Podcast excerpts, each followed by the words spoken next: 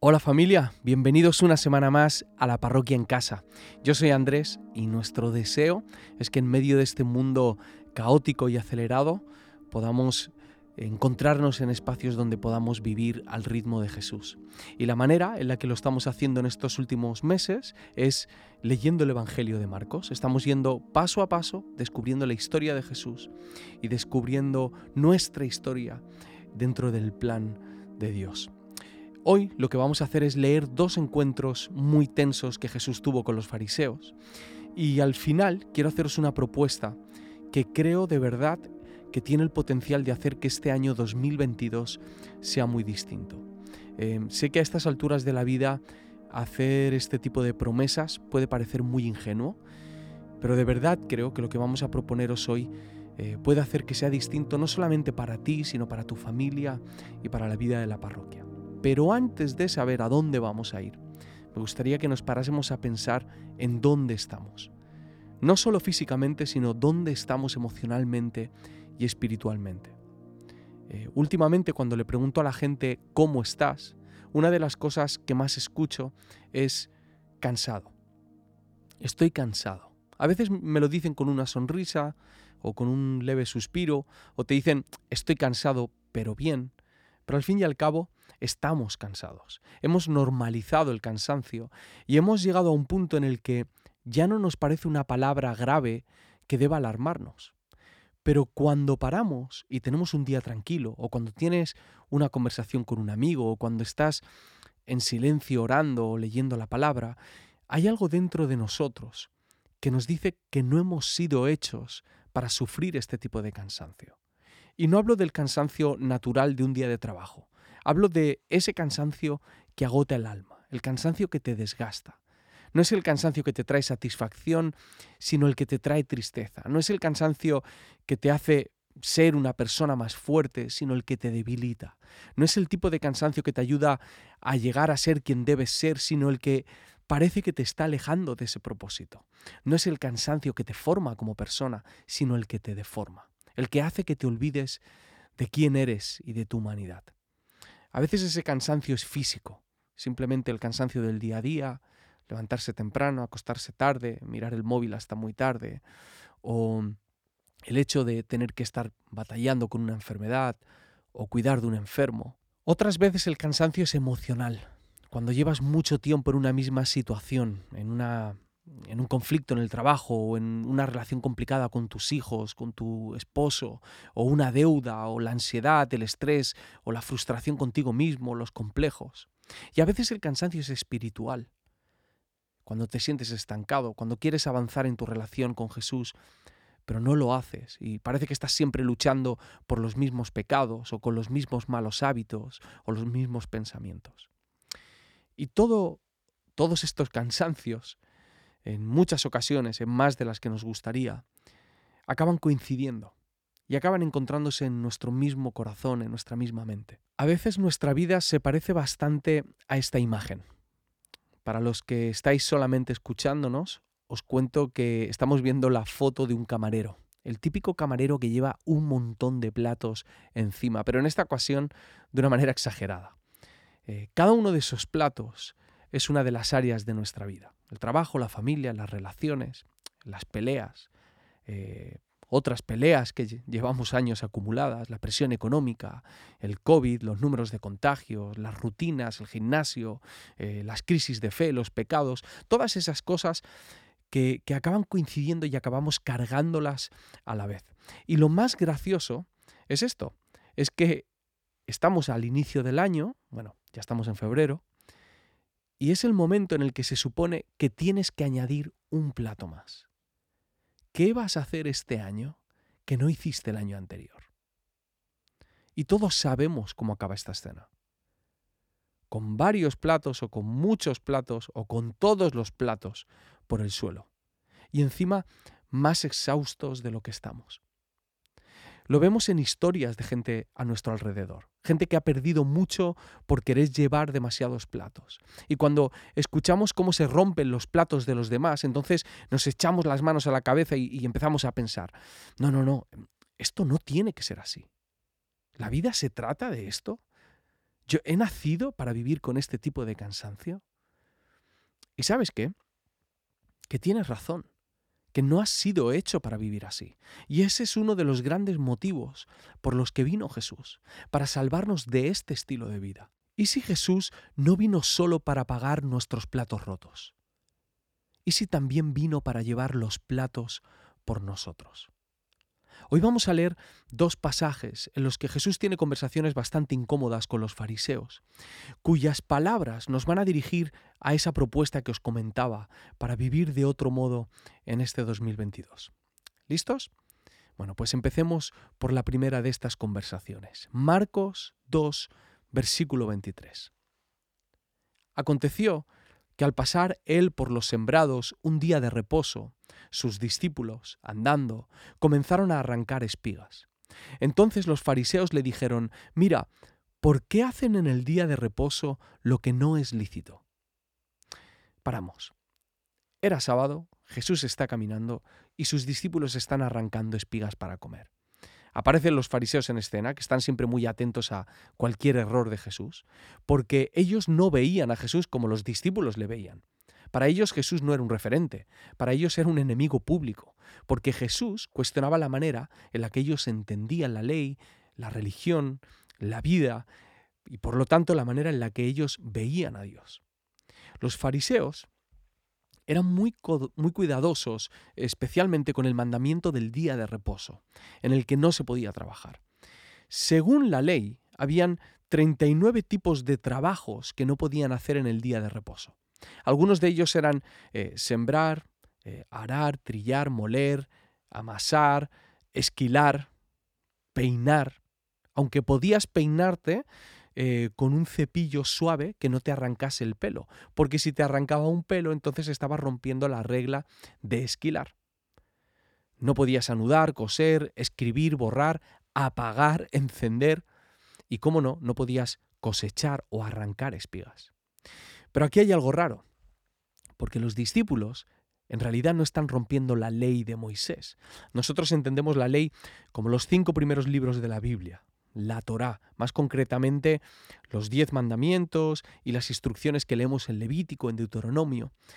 Es más, al final del capítulo 23 de Deuteronomio, en, en, una parte en la que habla de las leyes humanitarias, dice lo siguiente, Deuteronomio 23-25, Cuando entres en la mies de tu prójimo, podrás arrancar espigas con tu mano, mas no aplicarás hoz a la mies de tu prójimo para que nos entendamos. Cuando vayas por el huerto, si tienes hambre, puedes coger un par de mandarinas, pero no llenéis el capazo, hacedme el favor que nos conocemos. Este mensaje va especialmente para los valencianos y valencianas.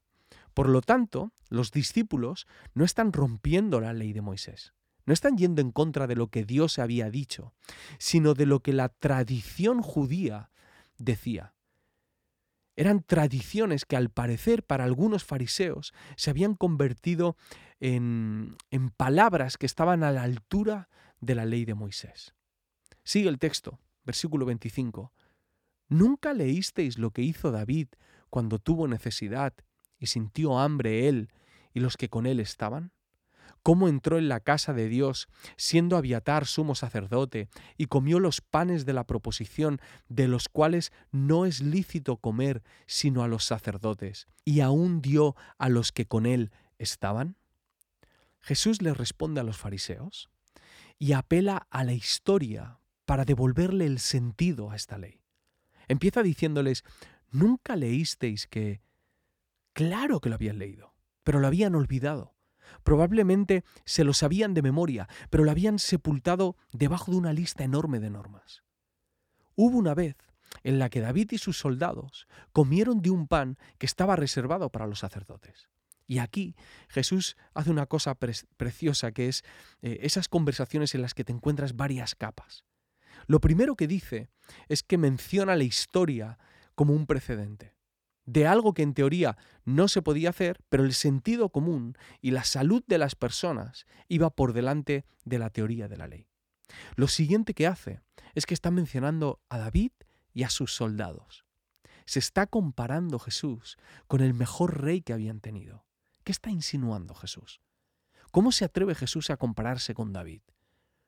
Jesús se está presentando como rey. Y la opinión que está dando y que está compartiendo no la está dando como cualquier otro maestro, sino como un nuevo rey, con mucho más peso aún. El versículo 27 dice, también les dijo, el día de reposo fue hecho por causa del hombre y no el hombre por causa del día de reposo. Por tanto, el Hijo del Hombre es Señor aún del día de reposo. Jesús quiere recuperar el sentido de la ley. Ellos estaban acostumbrados a hacer las cosas porque Dios lo dijo, pero Jesús quiere hablarles de por qué Dios lo dijo. Y les dice que el día de reposo fue puesto para el beneficio de los humanos y no al revés, porque lo habían olvidado. Cuando leemos en Génesis que Dios descansó eh, después de terminar su creación, Dios no está descansando por su cansancio, sino por el nuestro. Está haciendo algo para que lo veamos, para que establezcamos un patrón, un ritmo de vida por nuestro propio bien. Pero esto no solamente lo tenían que recordar ellos, los fariseos. Nosotros también lo olvidamos. Deuteronomio 5, versículo 15, dice, Acuérdate que fuiste siervo en tierra de Egipto, y que Jehová tu Dios te sacó de allá con mano fuerte y brazo extendido, por lo cual Jehová tu Dios te ha mandado que guardes el día de reposo. Fijaos en cómo empieza este versículo. Acuérdate. Acuérdate porque nos olvidamos. Tenemos que recordar que ya no somos esclavos, que ya no tenemos que ir con la lengua afuera, que ya no estamos en Egipto, que no somos máquinas, que no estamos a merced de los tiranos. Acordaos del día de reposo esa sensación que tienes de cansancio, que sospechas que no está bien, pues es cierto, no está bien, no has nacido para llevar esa carga. Y los fariseos habían convertido la ley en una carga agotadora. Y no solo ellos, porque nosotros tenemos un fariseo dentro. Nosotros muchas veces somos nuestros propios faraones y nuestros propios dictadores y volvemos a esclavizarnos. ¿Qué pasa si no entendemos esto de lo que nos está hablando Jesús? ¿Qué pasa cuando olvidamos el sentido de la ley? ¿Qué pasa cuando convertimos la ley en una carga? ¿Cuáles son esas consecuencias? Vamos a verlo, vamos a seguir leyendo. Vamos a pasar a Marcos capítulo 3, versículo 1. Otra vez entró Jesús en la sinagoga y había allí un hombre que tenía seca una mano. Y le acechaban para ver si en el día de reposo le sanaría, a fin de poder acusarle. Entonces dijo al hombre que tenía la mano seca, levántate y ponte en medio. Y les dijo, ¿es lícito en los días de reposo hacer bien o hacer mal? ¿Salvar la vida o quitarla? Pero ellos callaban. Entonces, mirándolos alrededor con enojo, entristecido por la dureza de sus corazones, dijo al hombre, extiende tu mano. Y él la extendió. Y la mano le fue restaurada sana. Y salidos los fariseos, tomaron consejo con los herodianos contra él para destruirle. Jesús entra a la sinagoga, ve a un hombre con la mano seca y pregunta, ¿es lícito en los días de reposo hacer bien o hacer mal, salvar la vida o quitarla? Pero se callaron. Los fariseos se callaron. ¿Tan difícil era responder? ¿Tan complicado es responder a una pregunta tan obvia?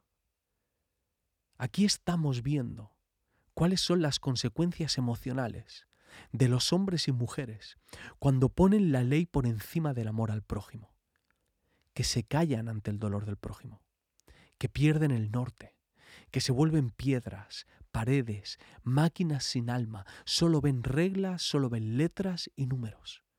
Son ordenadores incapaces de ver la necesidad del prójimo, deshumanizados por completo.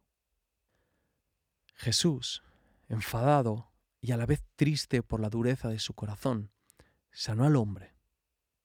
¿Y los fariseos? ¿Te crees que hicieron fiesta? ¿Te crees que eh, le contaron a todo el mundo lo maravilloso que era Jesús porque había sanado a este hombre?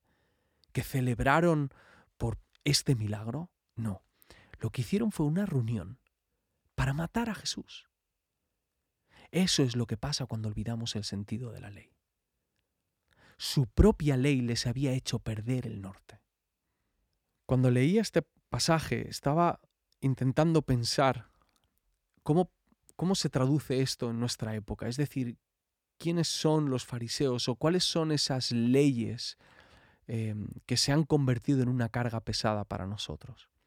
Y, y, siendo honestos, la realidad es que no conozco a muchas personas que, como los fariseos, pongan la ley religiosa por delante de los demás, o su ideología religiosa por delante de las necesidades del prójimo. Si es verdad que en redes sociales te puedes encontrar a gente que ataca y que rechaza y que maltrata a, los que no piensan como ellos, pero la verdad es que no me los encuentro a mi alrededor, no forman parte de mi círculo. Pero desde hace un tiempo sí que me he encontrado a muchas personas eh, que menosprecian la ley, que menosprecian el consejo de Dios y se han ido al otro extremo. Lo peligroso es que son cristianos que creen que no son legalistas, pero sí lo son, con la diferencia de que son legalistas de otras leyes. En particular hay una ley que aparentemente es buena y que muchos hemos abrazado sin pensar, pero que es un problema y una carga para nosotros, especialmente para los más jóvenes. La ley de la hiperproductividad. Se ha instalado en nuestra mente esa idea de que tenemos que producir constantemente, que tenemos que rendir, que tenemos que generar dinero, que hay que aprovechar cada segundo de nuestro tiempo, que hay que ser útiles, siempre en movimiento, porque cuando no estás trabajando o cuando no estás estudiando, eh, estás perdiendo una oportunidad, la oportunidad de ganar un cliente o de aprobar un examen. Y todo lo que no sean números y dinero y clientes y trabajo y horas y notas no es productivo. Y hoy en día quien no es productivo no sirve en nuestro mundo. Pero a la vez, esta sociedad hiperproductiva es una sociedad hiperdistraída. Vivimos rodeados de estímulos que impiden que nos enfoquemos, que seamos productivos, que prestemos atención. Procrastinamos constantemente, revisamos el móvil mil veces, vemos series que tenemos pendientes. No sé si os pasa a vosotros, pero cuando yo veo hablar a mis amigos sobre series de televisión y veo todo lo que me queda por ver, me, da ansiedad, siento que no tengo suficiente tiempo como para ponerme al día. Estamos rodeados de, de, notificaciones, de cosas que tenemos que publicar en redes casi para sentirnos vivos. Menuda trampa. La misma cultura que nos exige productividad nos pone las distracciones para que no lo seamos. El resultado de esta tensión es frustración y angustia. Es querer y no poder. Es sentirte menos porque no cumples. Y vivimos enfadados con el mundo y le echamos la culpa a todo el mundo y les acusamos de que ellos pierden el tiempo, cuando en realidad estamos proyectando nuestra propia carencia y nuestras frustraciones. ¡Qué locura! La misma persona que está rota porque no puede rendir lo que le gustaría, es la misma persona que no deja de mirar su móvil. Somos esclavos de un ritmo de vida insoportable ¿Somos productivos para quién? ¿Para quién estamos trabajando? ¿Y, dónde está el final? Es decir, ¿cuánta productividad es suficiente productividad? Porque este ritmo no para. Y al final solo te queda la jubilación. Y cuando llegue el momento de la jubilación estarás tan acostumbrado a la mentira de la hiperproductividad que cuando no tengas trabajo te sentirás triste y desorientado porque no eres nadie muchos de los que estamos aquí luchamos en nuestra propia carne contra la ley de la hiperproductividad y de la hiperdistracción. Ambas leyes nos deshumanizan. Ambas leyes nos convierten en máquinas, en esclavos, en zombies, en gente agotada, no por la ley bíblica como los fariseos, sino por la ley de nuestra época. El problema de los fariseos es que habían puesto demasiadas cargas al día de descanso. Nuestro problema es que no nos podemos permitir descansar ni un solo día. Por eso vino Jesús, para que reposemos en Él, para recordarnos que si los pájaros tienen que comer, nosotros también, que si los discípulos tenían espigas para arrancar, nosotros también, para traernos una paz incomprensible, para devolvernos el aire, para que podamos descansar eternamente en Él, como dice en Hebreos 4, para que Él sea nuestro sábado, para que descansemos en sus obras y no en las nuestras. Jesús nos recuerda que no valemos lo que hacemos, valemos lo que Él hizo. Dicho de otro modo, Jesús vino para que no confiemos en nosotros, sino en Él. Pero no basta con creerlo, hay que ponerlo en práctica. La confianza se demuestra. Y es aquí donde entra la propuesta que quería haceros, que creo que de verdad puede hacer que este año sea totalmente distinto. Esta foto del camarero es nuestra foto. Y la tradición nos dice que este año tenemos que añadir un plato más para ser productivos, para ser quien queremos ser. Bueno, pues nuestra propuesta este año es totalmente la contraria. ¿Cuál de estos platos vas a quitarte? ¿Qué plato vas a dejar a un lado? ¿Qué plato vas a confiar para que Jesús lo lleve? ¿Cuál de todas estas cosas es la que tienes que empezar a soltar? Antes de empezar a descartar, te pido por favor que tengas esto en cuenta. Los seres humanos somos expertos en desprendernos de lo más útil, de lo que puede librarnos del problema que estamos viviendo. Cuando pasamos por épocas de hiperproductividad y de estrés, lo primero que acabamos sacrificando es lo que tiene el potencial de sanarnos y traernos descanso. Una de las cosas que primero sacrificamos es el sueño, las horas de sueño. Y lo segundo que sacrificamos, o a veces lo primero, son las disciplinas espirituales. Por favor, no dejes a un lado la oración.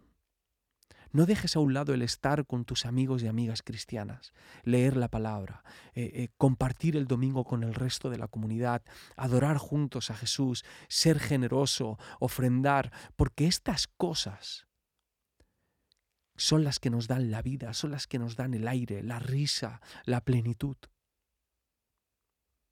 Si ves estas disciplinas como una carga, es porque las estás viendo como los fariseos pero no como los discípulos. ¿Qué plato tienes que dejar? Quizá es algo emocional, quizá es el control de tus hijos o el querer demostrarle a todo el mundo que eres perfecta y buena. O la productividad o, o tu estrés por la economía y tienes que hacer ese ejercicio mental de soltarlo. O a lo mejor es algo más práctico.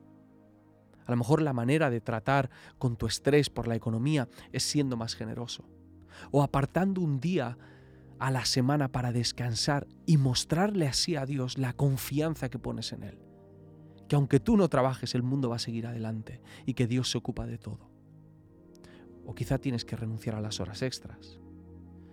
O dejar de estudiar un día, aunque el examen no lo lleves tan perfecto como te gustaría. Ya sé que algunas de estas cosas duelen solamente de pensarlas. Pero por favor te pido que valores esta foto del camarero y que analices tu cansancio. Tú ya sabes a dónde te puede llevar ese cansancio. Y que si sigues por ese camino, puedes acabar con todos esos platos rotos. Pero ¿y si sueltas uno?